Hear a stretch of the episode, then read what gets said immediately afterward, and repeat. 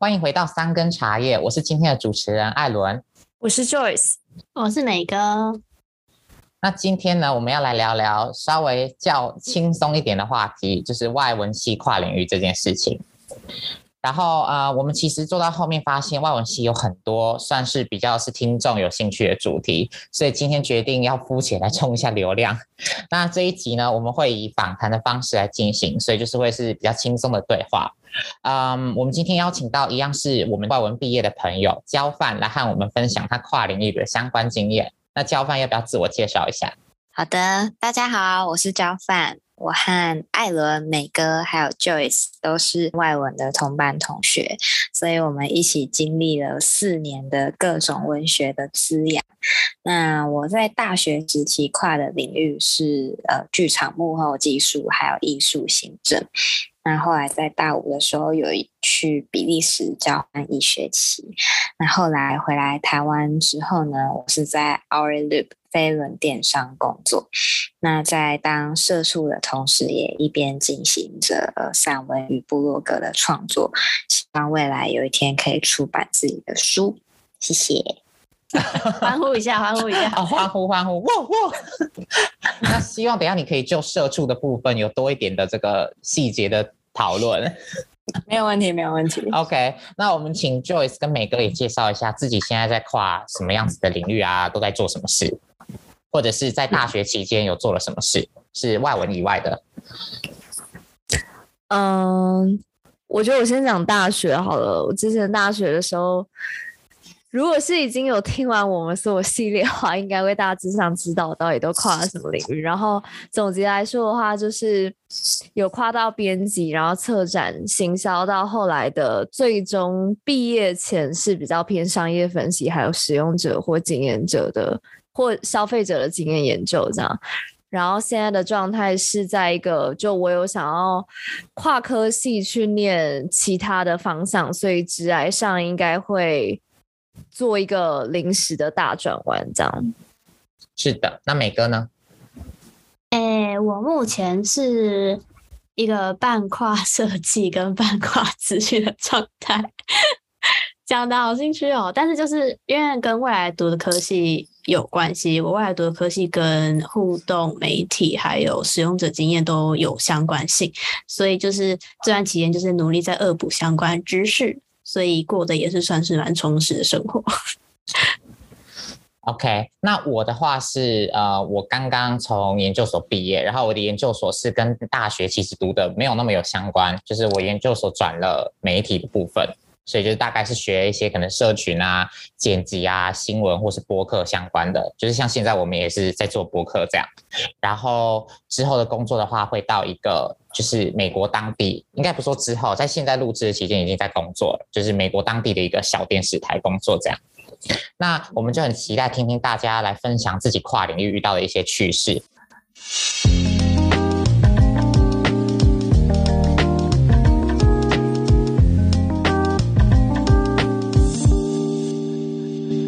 第一个我想要问大家的是，你们是在什么时候发现自己有外文以外的兴趣，并且开始尝试新的领域？因为我相信有很多听众可能会很好奇，要怎么样在自己原本的大学领域之外再发展其他的兴趣。那焦范呢？嗯，写作的兴趣我是从国高中开始。就很喜欢写作，那时候疯狂到每个礼拜，呃，一到五每一天都可以写一篇作文给国文老师改。所以那时候我也发现，诶，我好像自己在生活上有很强的观察力，所以就慢慢会写一些呃生活的观察记录。然后大二的时候，呃，因为有参加呃大学的一个音乐剧的演出，所以。发现自己对剧场幕后的技术也很有兴趣，所以刚好有申请到魏武营的实习计划。那呃，在那边就是跟着一起做节目啊，看表演啊，然后呃，也有被那边的主管推荐说，嗯，你如果有外文的专长，然后你又对艺术有兴趣的话，也许你可以试试看艺术行政的工作。所以后来呢，大四就又去试试看，呃，台北国际艺术村的艺术行政实习这样子。所以你说你，所以你说你大二时期就已经开始发现你对剧场幕后有兴趣？那没错。其实你算蛮早的诶，就是以相比很多可能大学生来说，大二就可以找到第二兴趣。对，我觉得兴趣色真的是会突然有一个开关，然后你就会慢慢的 dive deep，然后慢慢的呃去挖掘更深。因为当你对一件呃一个领域一个知识很有兴趣的时候，你自然而然就会想要去。挖掘更多，然后去寻找有没有相关的经验可以让你去，因为还没开始实习以前，你都会对这个领域有一个奇怪的想象，然后觉得说，嗯，剧场好像很好玩，嗯，艺术好像很高尚，怎么样？但实际上你，呃，真的实际去实习，去跟那个领域的人一起工作，你就会有呃不一样的想法，对。知道真实面的部分，就不是只有憧憬，对，没错，非常重要，经验的部分。嗯、那刚刚陈宇有提到一个大英剧的演出，这边可以补充一下，就是中山外文。我其实不确定现在是不是还是一个传统，但在之前我们都还在的时候，它是一个每一年都会有一个算是毕业公演，然后呢，大家可以选择自己，呃，你要你可以选择参加或不参加，然后你也可以选择你要当演员或是你要当幕后。然后其实这边我们今天这四个人里面，只有我没有参加过，其他大家都有当过演员啊，或是干部的经验。对，然后我觉得这个很值得提，会特别拿出来讲，是因为我他应该跟你们就是后来跨领域都还是多多少少有一点接触到或是相关，包括美哥也是。那美哥要不要说一下自己是在什么时候发现有外文以外的兴趣？哎，嗯。就是在哦，其实我对外以外兴趣就是设计啦，或者是画画这类的，呃，这类的领域，那就是一直都对这类领域都有兴趣啊，所以就是啊、只不过就是一直没有那个胆，真的真真实实的跨过去，所以在大学期间就是一直抱持着一种试试看的憧憬，然后去修外院的课程，就是相关就是艺术课程啊，或是设计课程的，呃。进修或者是去跑相关的活动，就像刚刚提到，就是大英剧，那好像是大三还是大大几啊？然后就进去，然后去当诶、就是帮忙，就是当美宣啦，就当美宣干部，然后去帮忙做一些设计，这样，然后才呃有真实的去体验到说，就是产出这些小册子啊、周边商品的这个流程。是有多累？是，对。然后，呃，在设计以外，在大三有接触到 UI UX 这个领域，然后才又去想说，想去好好去了解一下，然后又去修了，就是呃，类似这种工呃 coding 相关的课程啊。然后大四的时候又又喜欢，又又有接触到说就。又才发现我们学校有开，呃，类似就是使用者经验的一些课程，然后就是跟 UI UX 也有关系，所以又去修了那个学院的课。对对对对对，然后就是一连串的，就是一直下去这样。然后那所以像刚刚跟陈宇一样，你是有接触到实务经验之后，就有对这个领域或是产业有多一点了解。那你有觉得你在接触之后，你是更喜欢，或者是有什么样子的，算是对这个领域的改变吗？看法等等。呃、欸，其实我一直很喜欢，就是有做出一种改变，做出一种影响那种感受。然后就是参加这些活动啊，修这些课，都会做一些，就做一个 project，或者是做一个很大的计划，然后会跟社区一起合作这样。然后这样子的经验就会让我觉得说，哎、我好像真的蛮喜欢。想要就是想要往这个领域继续走走下去的这种悸动，是这边补充一下，刚刚陈宇有提醒我，陈宇是就是我们就是交反，这 我们我我重新讲一下，这边剪一下哈。好，这边补充一下，就是呢，成我们刚刚讲的成语，因为我们太习惯，他是我们大学就很习惯叫他的名字，就是他的本名啦。然后呢，但是他其实是焦范，OK。所以等一下如果听到我们穿插成语或交换，那是同一个人。对，那我们还是会尽量叫他焦范这样。好，OK。那 Joyce 呢？Joyce 要不要说一下？嗯。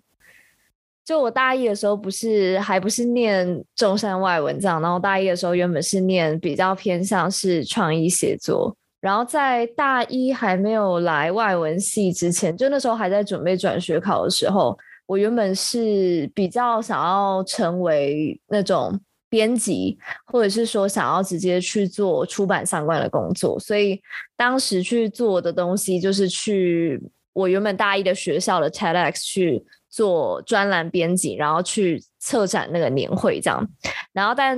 我觉得算是环环相扣吧，就是后来就持续对于编辑的这一块蛮有兴趣，然后还有包含策展，所以就又跑去申请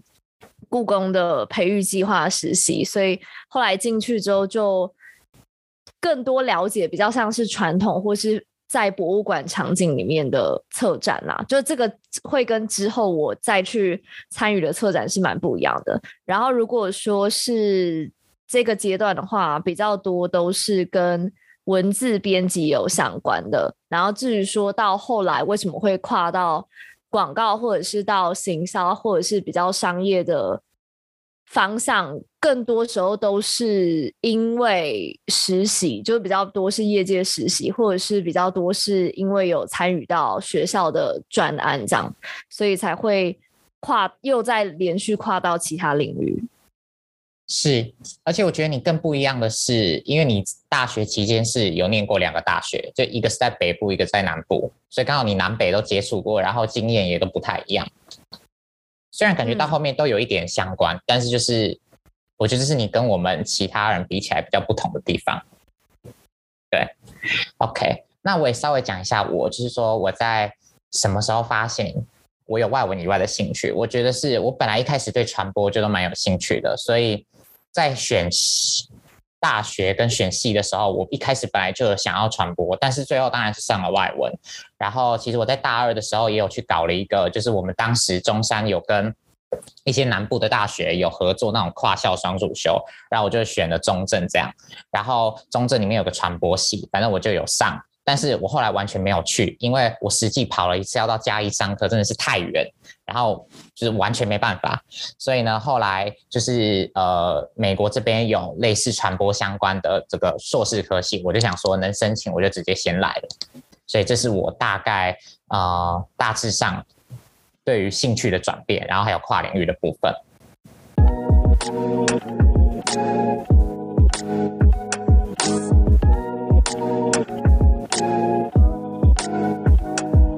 到跨领域的话，我们当然还是要回到我们自己本身的专业。我还是很好奇，大家会觉得自己在外文系哪些学到技能是你们现在觉得在这个领域非常实用的？我觉得这个多多少少我们在之前外文系相关的集数有提到，但是我现在想要特别把这个焦点放在跨领域这件事情。啊、呃，美哥呢？对，我觉得一定就是分析文本跟产出自己的东西。的这个技能，就是因为都会要求我们要，就是针对这个文本，然后做出一点分析，然后去想想出一点什么，写出一点什么这样子的呃训练，所以就是对表达跟理解这一块，我觉得对我啦，我有很大的帮助。这样是表达跟理解。那呃，焦范呢？嗯、呃，我觉得在外文系学到的资料收集啊、文本分析，还有沟通表达，对我现在的电商工作很有帮助。因为呃，我目前的工作其实要做很多呃筛选厂商跟选品，然后然后从很多数据中去做理性跟逻辑的判断。譬如说，呃，我们要去分析这些销售数据。比如说，假设一个产品它去年卖得很好，但今年不一定会卖得很好。我们就是要从数据里面去做判断，不能就是以直觉很无脑的，就是说我想买就买。所以，其实这种理性跟逻辑跟应用的方式，其实在外文系上学到的东西是蛮雷同的。那当然还有最基本的，就是我们的厂商都是在美国，所以跟这些美国人电话沟通，还有写 email 来往时的呃英文说和写作，也是在外文系的时候学习到的一个基本技能。嗯。我觉得其实最直观的就是念外文系一定会有英文或者是其他外文的整体实力的提升，那这个就是一个算是可以在未来蛮实用，不管在哪个领域都会用到的，因为大部分可能你要接触的都是原文，嗯、就像你没错，对吧？你上班会需要用到英文沟通，或者是你要读的研究资料等等，就是第一手的都会是英文的部分，嗯、对，这一点人都非常有感觉。然后文本分析的话，我相信也是大家都。会非常有感的，因为呃，就像我们前几集有提过的，文本分析会带来给你的一些逻辑训练、思考啊等等，在你未来可能组织一些呃你的逻辑，或者是工作上你需要写东西等等，都会有所帮助。我觉得这也是后来呃我走了媒体新闻之后发现，就是呃外文系真的带给我很大的嗯算是帮助吧。我可以很快的看到重点，然后我在阅读英文或是理解英文不会有问题，尤其是在美国，就是你也只有这个语言可以使用。对，然后还有英文上的沟通能力，就是我可能就不只是会呃一般简单的问候，什么 How are you 啊，或者是你有没有吃饭啊这样，我可能可以更因为外文系的原因，让我更能捕捉一些英文的细节，或者是更了解他们的文化，知道可以跟他们聊什么，大概是这样。嗯、没错，是的。那 Joyce 呢？嗯，我我觉得除了刚前面提到那些，就基基本上都有嘛，然后。另外比较特别的，我觉得应该是说，在文本分析后训练，就是洞察或者是说能够结合文化面上的东西去产出的一些 insight。就不管是说你分析的东西是单纯在文本的内容，或者是说人的行为上，又或者是到商业的情况下，其实都是。分析的情境不同，然后但重点都在于最终的洞察产出这样。是，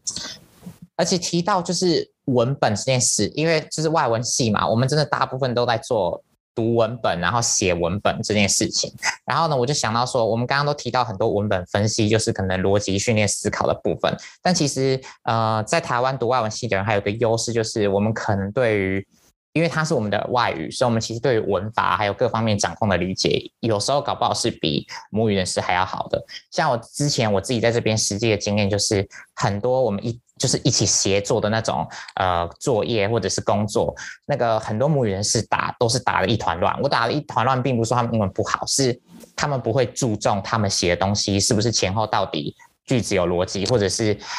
可能文法上是错误百出，但是他们也不在乎。对，但反而这一部分我们可能就会更加小心翼翼一点。嗯，对，就是我觉得也是，就是变成比较 detail oriented 的一个人。嗯，这样，嗯，没有错。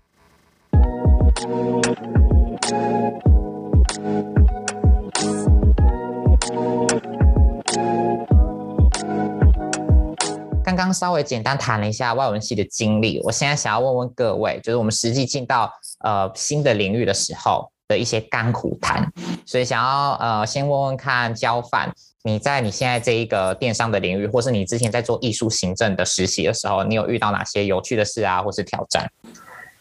嗯，之前在剧场工作的时候，真的蛮蛮焦虑的，因为我自己真的可以说是一个艺术领域或是剧场领域的一个门外汉，可是我却在一个。国家级的场馆和那么多在剧场已经工作了三四十年的超级大前辈一起工作，我真的觉得那时候对自己的存在感觉得很很格格不入就对了。甚至诶，实习第一个的时候，每天都在想为什么会在这里。对，然后嗯、一开始。最基本的，我根本就从来没有学什么剧场技术，我觉得很陌生。以外，我的实习的角色甚至是后台最重要的，呃，舞台监督。所以，舞台监督要做什么事呢？他就是可以说是嗯、剧场后台里面最重要的人，就是你要做最佳判断，然后你要跟呃灯光组的、舞台组的、音效组的，你还有舞台监督的助理，你要跟他们流畅又有效的沟通，然后你还要跟呃国外的表演团队，然后跟各种厂商，还有馆内的其他组别，比如说。魏武营也有行销组，也有呃保安组，那些也是需要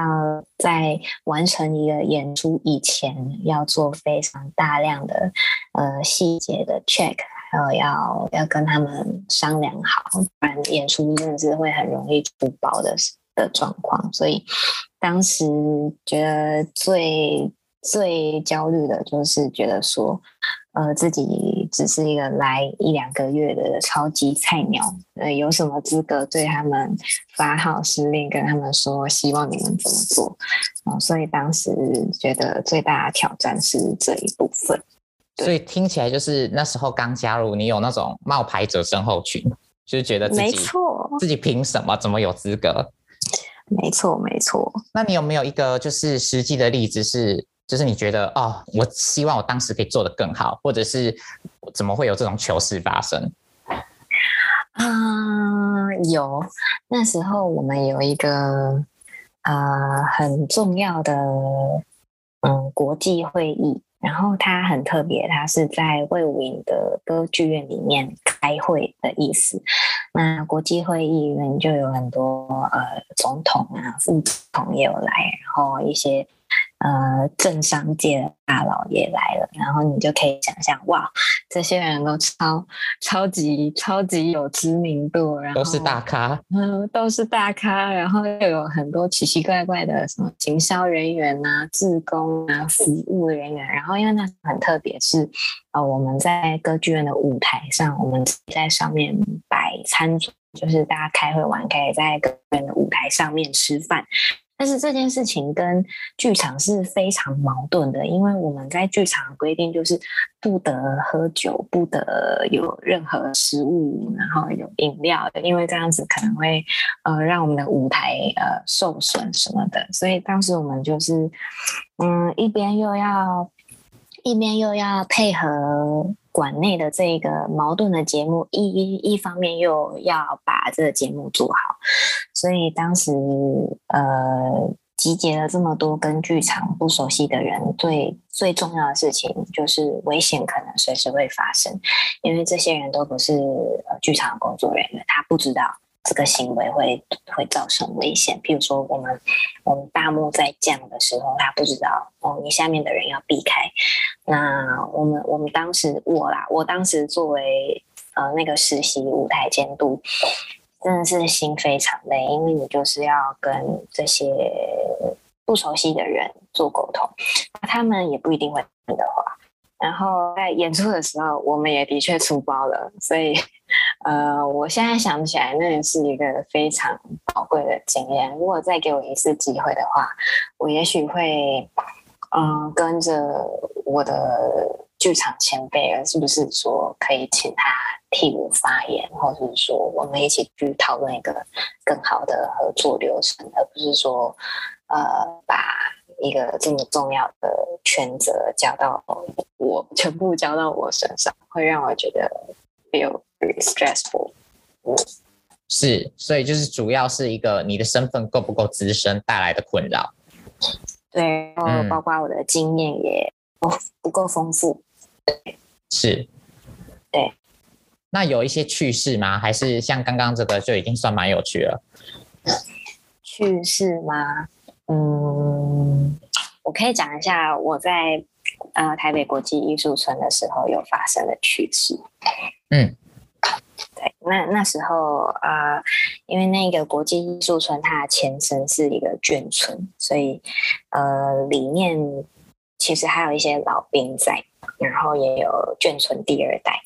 那，有一些国外的艺术家也同时会住在那个艺术村里面，所以整个群体是还蛮多元的。那在当时的话，就有跟那一边的呃老兵还有眷村第二代聊天，那我就有询问他们说：“哇，你们从那么久以前住在这里，然后村子突然就变成艺术村了，然后突然有呃，在你们眼里可能会觉得有点格格不入的艺术家出现在你曾经的家园里面，你会不会觉得有一些可能不开心或是不适应的地方？”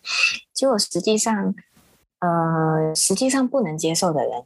已经搬走了。就是打从一开始这个村子要变成艺术村的时候，不能接受的人就不能接受，那可以就接受的人都留下来了。所以你可以看到一些，嗯、那边的老兵爷爷还有眷村第二代，他是跟艺术家们相处的蛮好的，甚至是，呃，也可以跟艺术家一起做他们的展览，一起做一些。简单的小表小表演，那这样子的冲突感，甚至是有些艺术家是外国人，金发碧眼，然后也跟一些呃眷村的老爷爷们一起一起做做展览、做表演的时候，那个画面是让我觉得蛮有趣的情况。对，嗯，而且听起来也蛮感动，就有个大熔炉的概念。没错，没错。那 Joyce 呢？我觉得挑战的话。最辛苦的应该是就每一次转换的过程吧。就算说要去，就算说你假设你自己想转，你自己去做解释，或者是说你自己去 connect，彼此经验一定是会有理由去 connect。但是我觉得更难的是真正能够说服对方，或是能够说服下一个你想要争取机会的。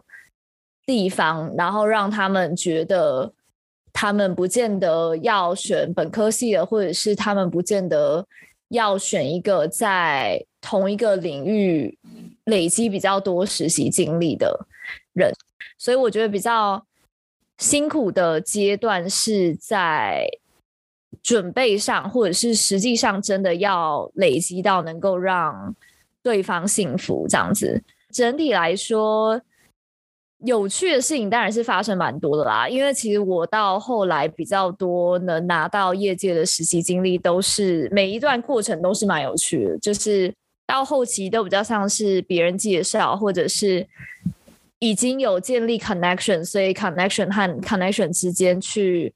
引荐我这样，然后我觉得这是到后期比较就比较不辛苦的状态，但是前期的时候。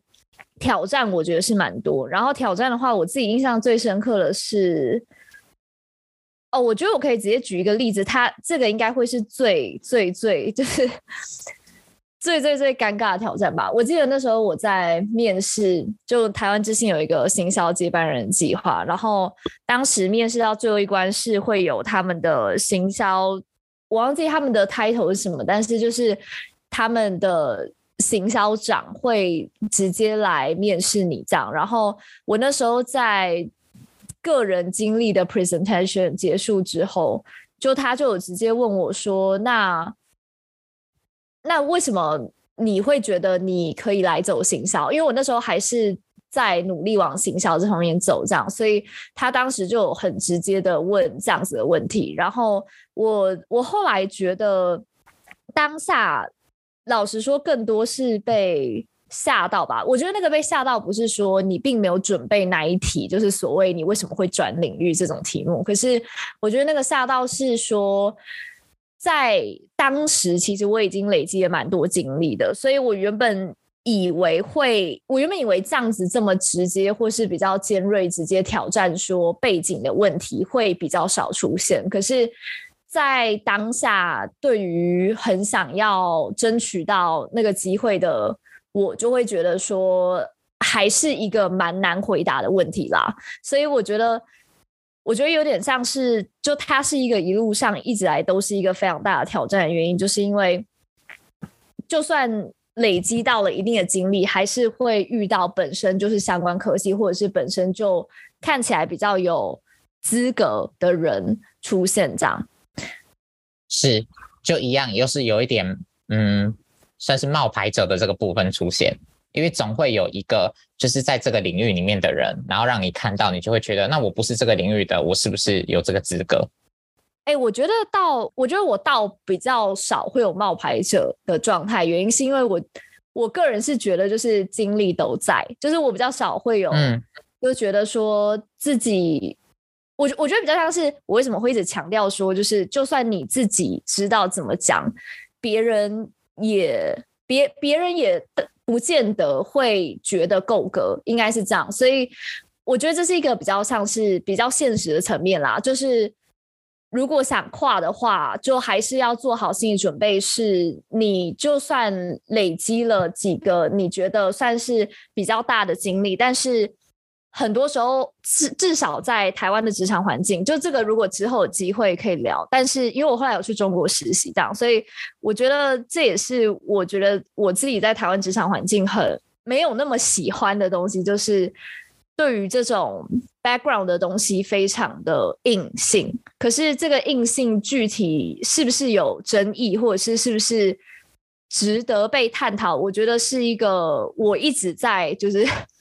努力冲撞的东西啦。但是我自己是没有，我自己是不太怀疑我自己要走什么路的这种情况，但倒度倒是遇到蛮多是外在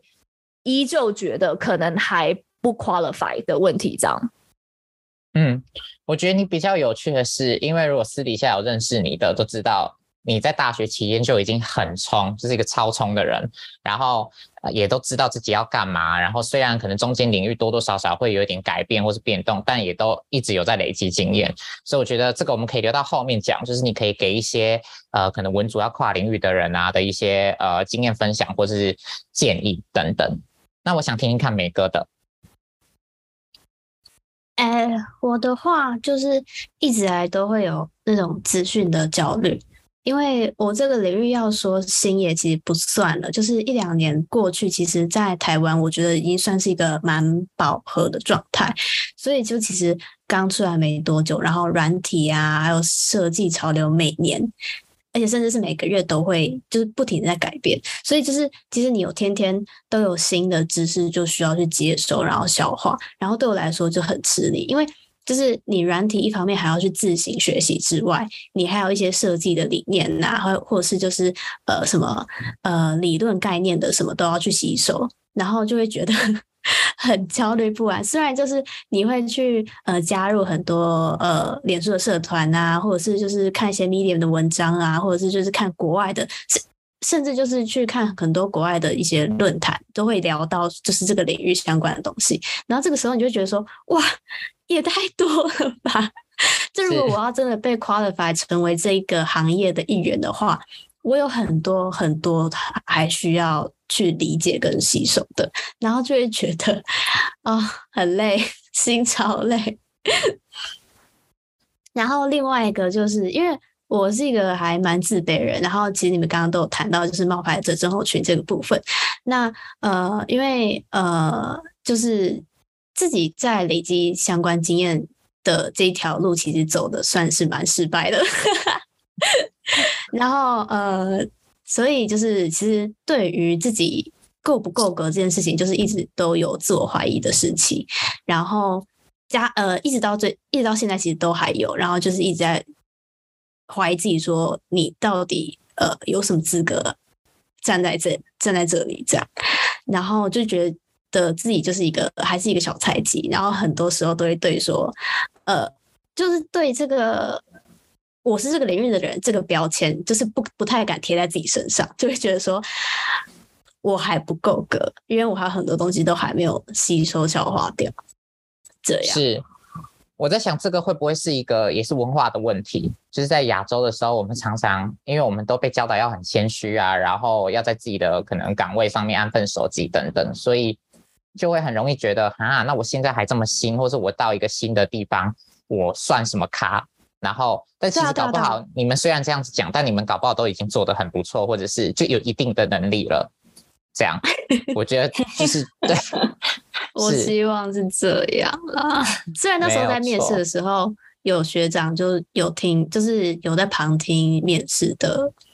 呃，过程，然后他就对于我大学期间所做的一些活动有还蛮惊艳到的。虽然我觉得就是真的没什么，而且其实我觉得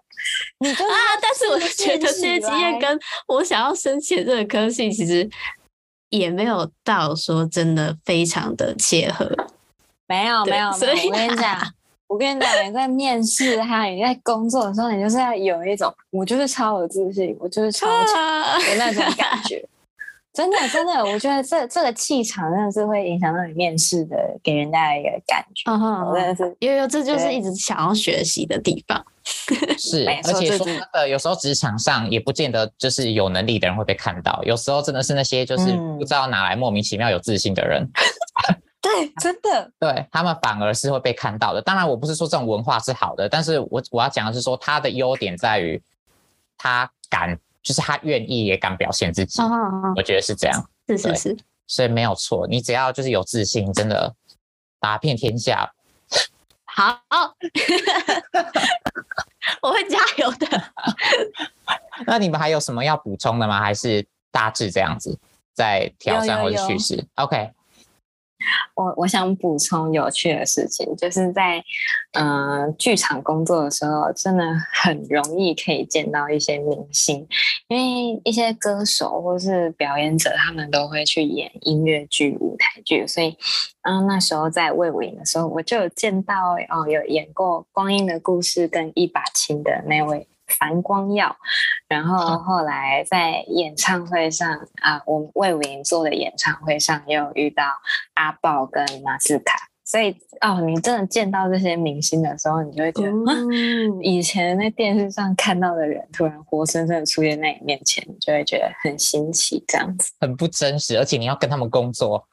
对，超怪，然后但你又觉得超酷，然后你又不可以自己私底下跑去跟他们合合合照，因为工作就是工作，又不能被主管发现，你只能在心里默默激动，就是有激动粉丝的激动跟那个专业度要维持的这个，对对对，矛盾感，没错，完全可以理解。那我自己的话，我会觉得，其实大部分你们刚刚讲的，我都有多多少少遇到，包括美哥讲的资讯焦虑。因为你如果要做媒体啊，或是新闻，或是走社群，也是要不断一直吸收现在最新的潮流。比如说现在抖音，或者是现在呃最流行的这些平台，什么小红书啊、IG，大家在流行什么？就是这个资讯的日新月异，真的会让你有时候会喘不过气，你会不知道我现在到底够不够，我我我我的知识还有我能做的到底够不够。对，然后还有包括呃，成语有提到，呃，不是成语，就焦范。对，焦范有提到的，呃，就是冒牌者症候群这部分，我觉得在一开始进入到一个新领域，真的多多少少都会。因为像我自己的例子是，我到研究所之后才转的，就是媒体的部分。然后，但是跟我同期一起在做事情，一起参与很多实习啊，各个工作的大学生们，他们很多实可能实习经验，在校内校外都已经至少五五个以上了。然后对我来说，我可能才第一个或是第二个，然后我常常就会觉得说：天哪，就是那我的能力到底在哪？然后我未来到底要怎么跟别人竞争？尤其又是在一个可能不是自己文化或是国家的领域里面，对，所以我觉得冒牌者症候群这一部分，我也超级能够感同身受。然后包括呃，Joyce 刚刚讲到，就是在台湾，可能大家还是会对于背景这一块有所迷失，所以大家就会觉得哦，我跨领域是不是应该去双主修啊，或者是是不是应该呃，可能要去念个研究所，然后换个不同的科系等等。我觉得这个也都是，就是我们都可以切身经历，然后可以感同身受的一些困难。对，嗯哼，但我相信有趣的还是很多。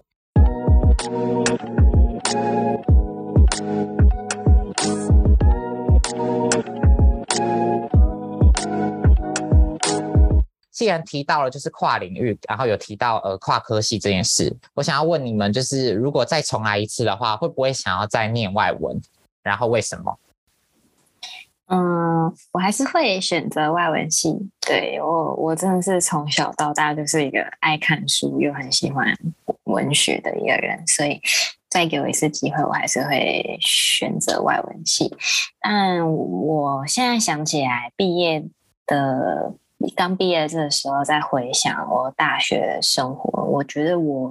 其实会建议大一的我去双主修，而且应该可以双主修的剧艺系或是气管系，因为我后来觉得我在大二的时候，如果对剧场这东西有兴趣的话，当时去学一些基本的呃幕后技术会会比较好，然后或是去念个商管科系，我觉得也不错，就不会让你毕业的时候好像除了外文以外，没有其他的一些接触到一些。呃，相关的知识，所以我会觉得，嗯、如果是从大四毕业后这样回来看，我会希望大学可以多学一些跟我自己的兴趣或是呃未来职业有相关的科系，就是做个结合。对，是，但是主要外文系还是不会变。没错。那你没有想过，就是说会想要读可能中文或什么吗？因为就就我对你的认识，听众可能听众们可能不知道，焦范自己是有在经营自己的一个算是写作的账号，然后对，呃，而且你也，也有好几次跟我说过，就是大学期间说你其实一直对中文很有兴趣，然后你也有想过说，嗯、如果当初你选的是中文，会不会你现在不可能更快乐，或者是嗯你在做。更是自己擅长或是喜欢的事情，这样。有有有，这一个这件事情，我在高三升大一的那时候就有想过，那时候就是中文系跟外文系在选，因为都是文学嘛，那其实就是语言的差别。那当时的确对高中的我很喜欢中文，我很喜欢看书、看散文。念中国文学，可是你真的要把它当一个系来念的话，我觉得当时的我我会却步诶、我我我会怕我那个中文系四年下来毕业后，我我我我不是我不确定我可以得到什么，可是念外文系的话，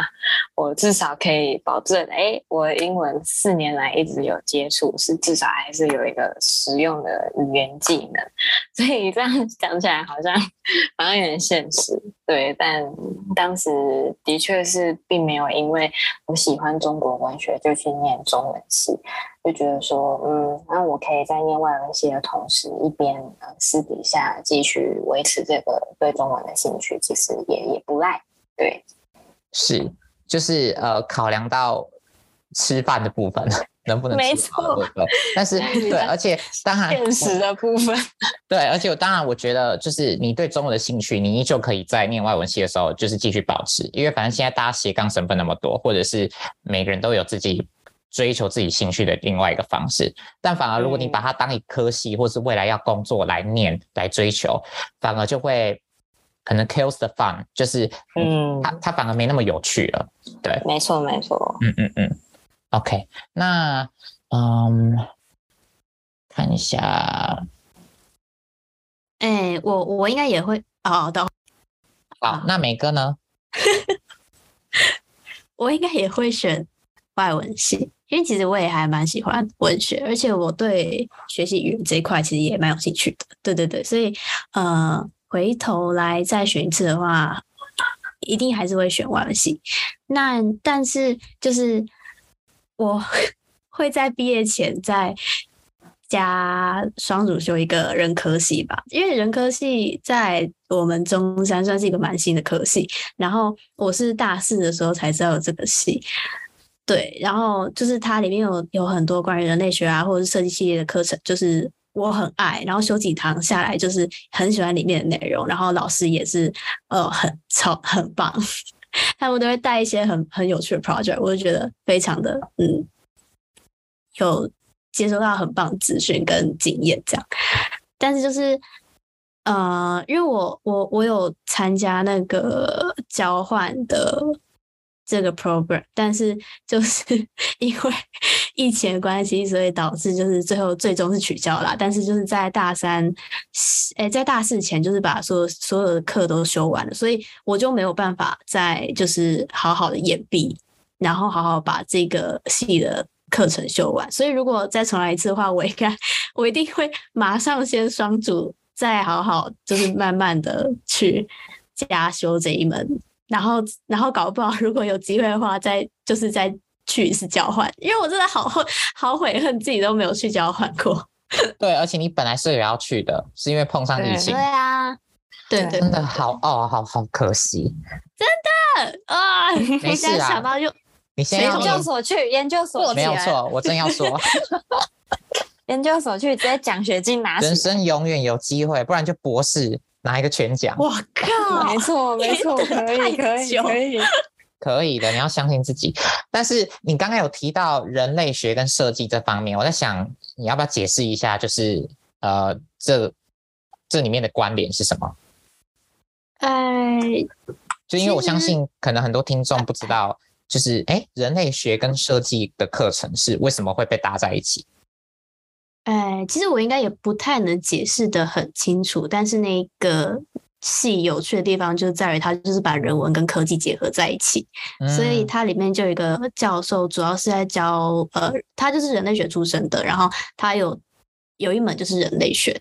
就文化人类学的课，然后我去修，然后他的一些就是这个文化人类学下分支下来又有就是呃关于设计的领域，所以我又去修了，然后。嗯又加上那个系本身又有就是设计出身的教授，又开了很多呃设计系列的课，所以就是就是全部一个总和，然后就对这个系很有兴趣。是，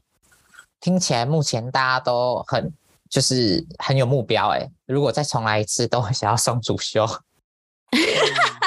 但反正反正就我们现在说说嘛，人生也不能重来，所以对啊，把自己。可以把自己讲的伟大一点。那 那 Joyce 呢？我也一样会，还是会待在外文，但我应该会想要去修心理相关或是人类学相关的课，但我依旧不会想要双主修，或者是就是以学位为 base 的方式在拿这样。然后会提到说会想要修相关的课，是因为。我觉得我大学的时候是蛮属于那种，就是实战经验大于校内校内课程的人，但是并不是说我觉得，例如像什么我对外文系的课没有兴趣等等，我觉得完全单纯是可能是因为我后来要跨领域，老师说，实战经历是蛮重要的，所以然后加上中山是没有相关科系的，就至少以我想要跨的 UXR 之类的，所以。后来就就比较少是专注在完全是纯学科面向的学习这样，然后我为什么现在回想会想要再多一些学科面向的学习，应该是因为我觉得这几个领域有的基础课有一些探讨的东西算是蛮有趣，就至少如果以再学再往更深的方式去学，不是更广的话，我会蛮想要去修这两个学门的一些基础课，这样。是，懂。我觉得你最大的差异就是在于，你觉得直接到外面累积经历会更快，然后这不见得是要靠学位才能完成的。嗯，因为我觉得事实上就是要。事实上，就是真的很很看领域啦。当然，有一些你如果说你将来你就是真的，你就觉得说你就是想要走研究，那那你就应该要更专注在研究方向的累积。但是至少以至少以后来自己跑出去实习或者什么的话，很多时候商科领域或者是很多时候在策展这一块领域的，基本上如果完全是纯学科学习的话。太过于弱势，这样。嗯，而且确实，其实呃，像你刚刚讲的商科啊，或是策展，然后包括我后来在媒体，我觉得真的就都不一定，不是所有的人都一定是来自于就是可能本科系。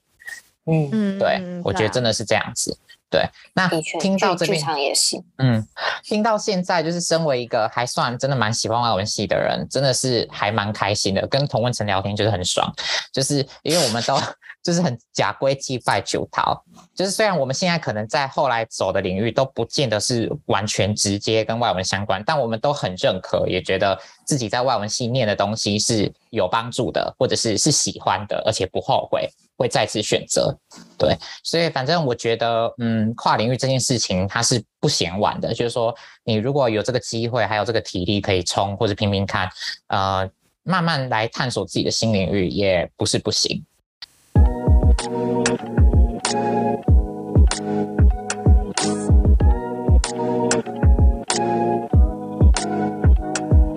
在谈到探索新领域这件事情，我想要。嗯，听听看大家有没有什么，就是你们觉得希望自己在大学时期可以先知道，然后先准备的。如果能够再重来一次的话，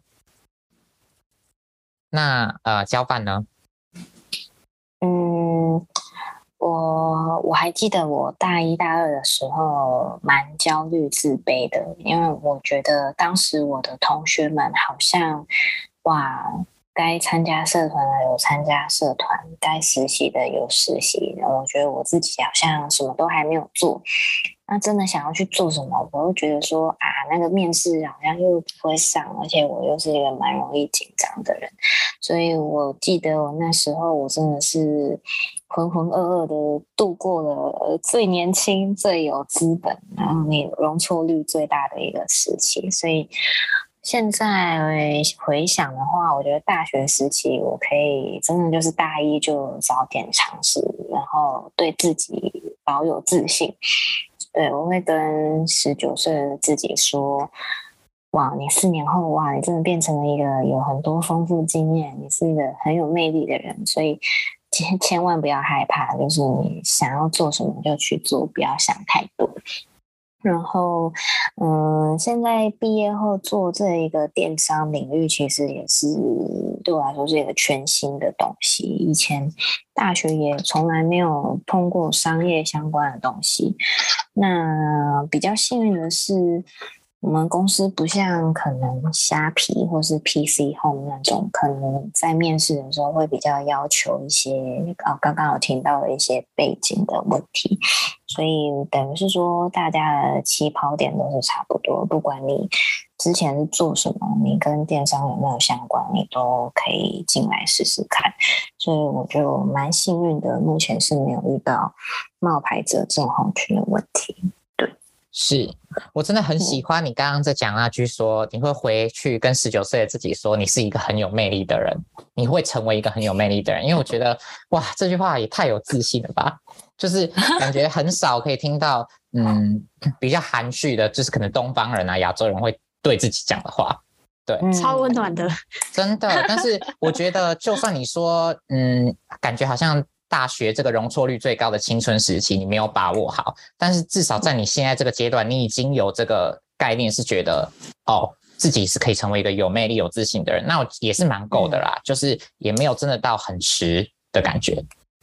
对，我觉得，我觉得会有这个心态，是因为在欧洲的时候也改变我蛮多的，因为在那边念书，你可以感受到那边的同侪都，嗯。嗯，都很有目标，很有拼劲。就其实那那一堂课根本就只是一个很无聊的通识课，就算你你你你你你你睡觉，然后你你在上课随便上一上也会过的课。可是我每一个外国同学都非常努力的在面对他们自己的课业，不论这堂课到底实不实用，到底到底够不够扎实，他们都很认真的在去。做好每一件事情，然后他们在表达自己的想法上也很有自信。虽然说，哎，我讲出来的东西可能不见得那么有逻辑，但是至少他们对呃一件事情的看法，他是讲得出东西的。然后在那边当地生活的状态，我也觉得我对我自己。自信有慢慢增加，因为你可以感受到那边的年轻人，不管是在呃服装上的穿搭，或是说他们生活的样子，都是一个。嗯，可能是因为我是以一个外国人的角度上，我有一个滤镜在吧。可是，在当地生活，你会被那一种开放然后自信的氛围所感染。你会觉得他们每个人都是独特的，而且知道自己想要的风格，不管是在生活、工作、学业，还是穿衣服各方面，时尚品味是有一个自己想要的，可能不一定会随波逐流，但都很独特这样。你你会觉得说，为什么不可以这样做？我就是想要这样这样穿，我就是想要这样子说话，为什么不行？为什么为什么要有一个这个 frame 在？你会你会你会打破框架，你会活活的不一样。对，为什么要没自信？对对，然后回到台湾，你就会有点绑绑手绑脚，就觉得嗯，好像这里有点怪怪的。可是在国外就是一个放飞自我的状态。对，那时候也也是一个累积自信的过程。而且我觉得有一个心态，嗯，蛮大的差异是，呃，虽然听起来感觉好像国外的人很自我啊或什么，但是当你今天表现出你自我的样貌，然后是别人欣赏的话，他们其实会就是真心的赞美你。包括我觉得，我觉得像刚刚我们提到学业或工作都是，我有时候我自己可能做了一个小 project，我觉得根本不怎么样，或是我根本觉得天哪，我是交出一团垃圾，但是呢。我的同学，他们或是老师们就会给你很大的鼓励。但如果是在台湾的话，我就算拿到了九十分以上，可能我跟我的家人，或是我跟身边的人在提这件事的时候，嗯、他们会觉得哦，你可以再做得更好。对对对对对，这个是就是对于就是呃赞美人还有给别人这个自信上就会有一个蛮大的差异。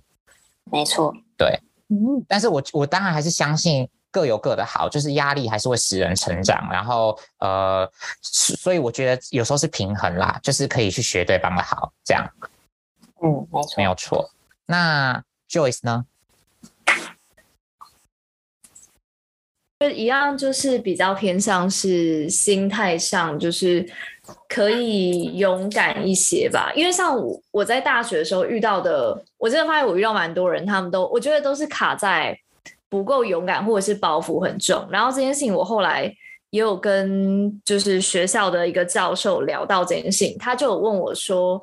为什么会就我我觉得那个差别在哪？然后我就跟他说，我觉得应该是因为我是转学生，所以老实说，我一开始就比较没有包袱。我讲的这个包袱是不管是学历，或者是说从高中到。考到大学的这种自信的建立或者什么，所以我觉得这倒没有成为我太多的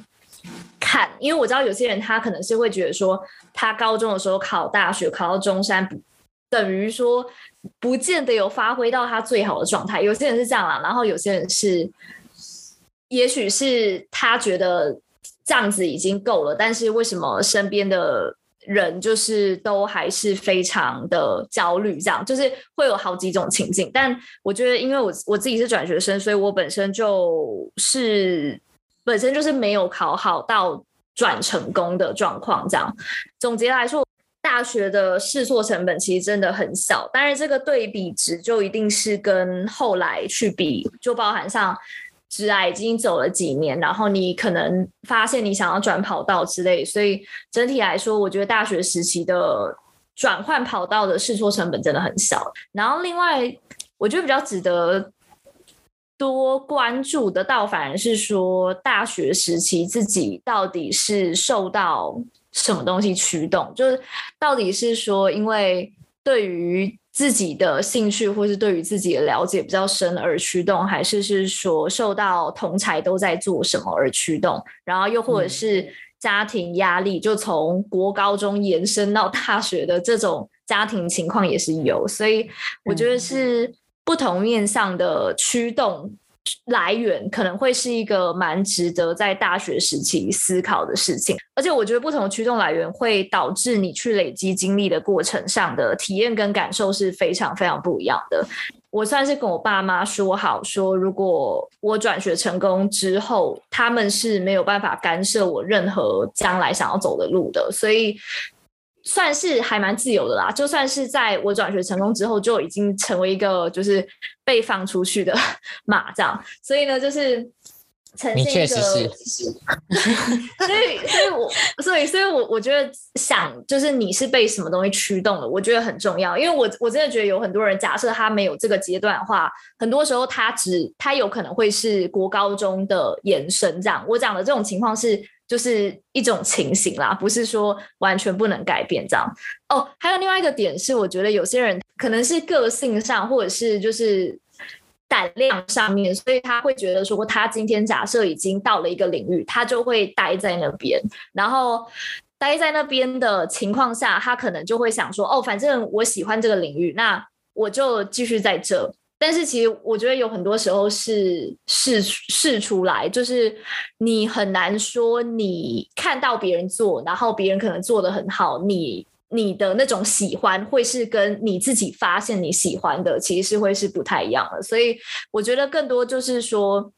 不见得要有那么多预设，说反正我现在已经找到了，我就在这里这样，导致说自己都不见得会想要再去跨其他的。我倒觉得跨领域倒不见得要把它变得多像是你要跨出一大步，而是说你可能会想要找其他东西整合的这种心态。我光是觉得这样，其实就会是跨领域初期比较健康也比较入门的一个心态啦。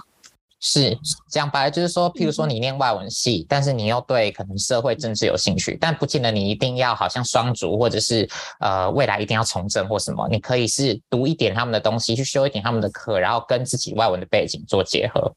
对对，就是你可以想象说，假设你就算去修了，说真的，就是就算你没有要跨领域，对你自己外文自己本身在做的一些分析或者是了解，也会也会更加深刻。这样，所以我觉得完完全全就是。有时候是刻板印象，就是领域刻板印象的问题，然后有时候是视线广度的问题，就是你可以接触到的人，然后你可以去看到多少人在跨领域这件事情也会影响到，所以就回到那个驱动的东西啦。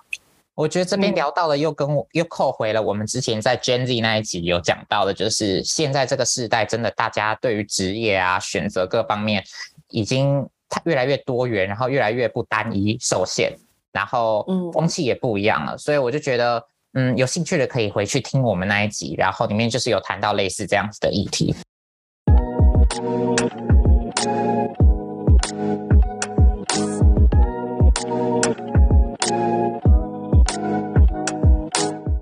我觉得我们刚刚讲到，反正呢，就是有讲到，呃，我们在 Gen Z 那集有提到，年轻人就是在职涯的选择上，已经不像以前可能那么多限制啊，或是会越来越想要做自己想做的事。我觉得越多的斜杠，可能相对来说焦虑也越来越多，就是嗯，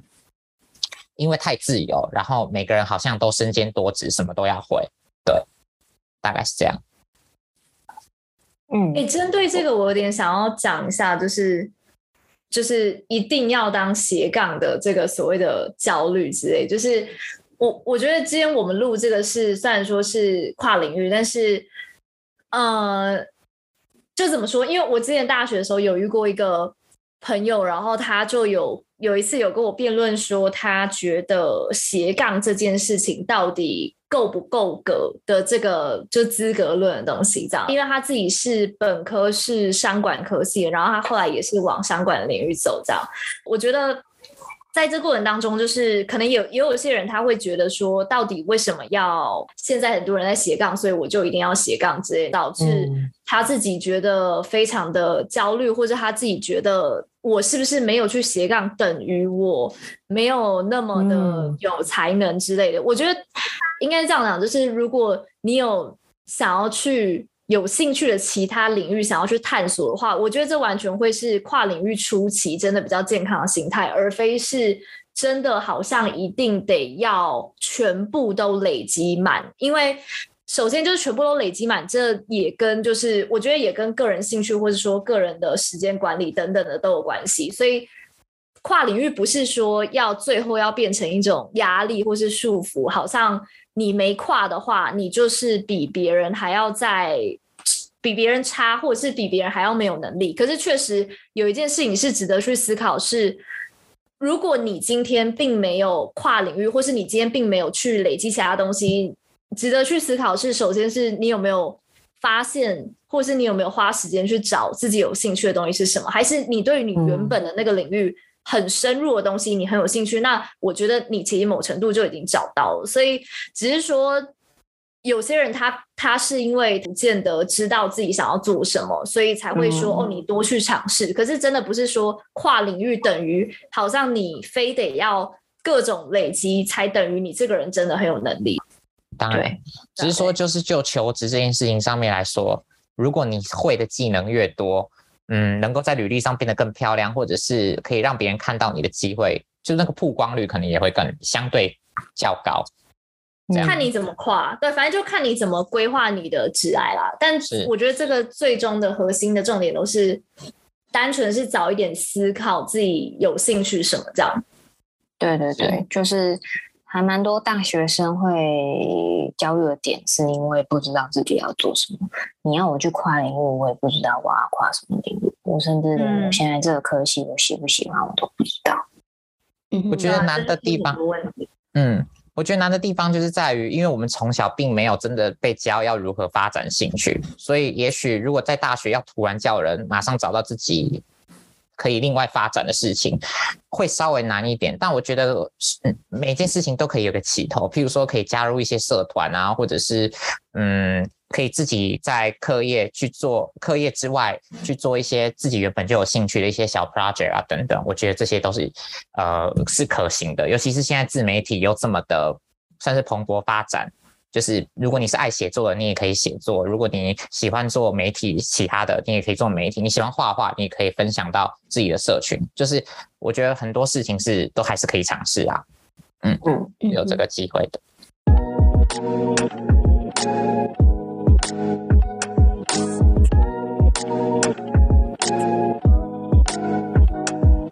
谢谢交饭今天来到我们的播客。